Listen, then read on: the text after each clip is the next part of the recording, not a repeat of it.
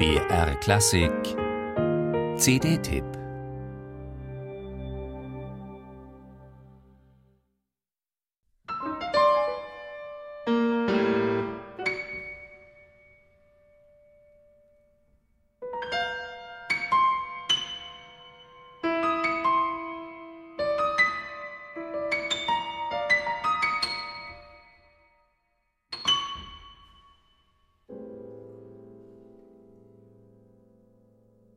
Gewiss, die beiden Klangwelten, welche von der chinesisch-deutschen Meisterpianistin Pi Xian Chen auf ihrer neuen CD zueinander in Bezug gebracht und eng geführt werden, sind ihrer Stilistik nach Lichtjahre voneinander entfernt verortet.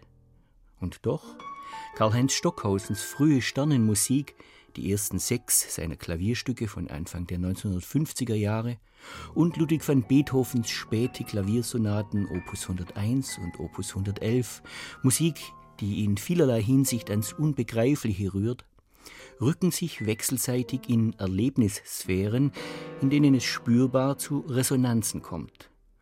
Und überwältigt nicht der Blick ins nächtliche Firmament mit seinen Myriaden unverwandt glimmender Lichterpunkte die Menschen mit innigster Empfindung?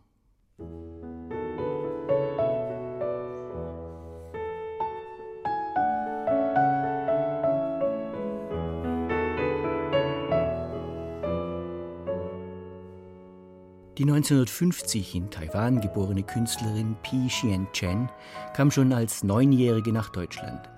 Sie hat in Köln bei Hans Otto Schmidt-Neuhaus studiert, gewann neben vielen Auszeichnungen im Alter von 21 Jahren in München auch den ersten Preis beim internationalen Musikwettbewerb der ARD.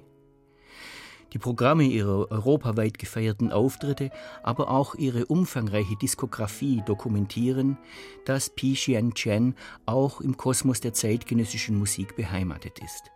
Bach oder Boulez, Scarlatti, Schönberg und Messiaen oder jetzt Beethoven und Stockhausen. Ihr Spiel ist gut für schlackenlose Transparenz und eine rhythmisch wie dynamisch aufs feinste ausdifferenzierte Präzision.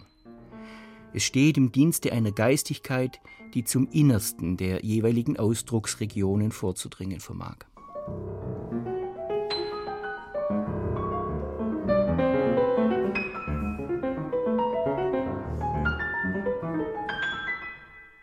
In Stockhausens Klavierstücken wird durch Chens Interpretationen Wesentliches sinnfällig, sowohl von kristallinen Punktefeldern wie von dem Aufkeimen gestalthafter Gruppen.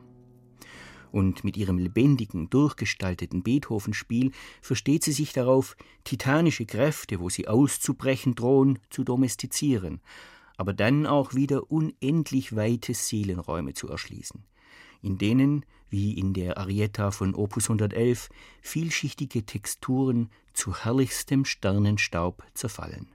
Hier aber die Coda des ersten Satzes.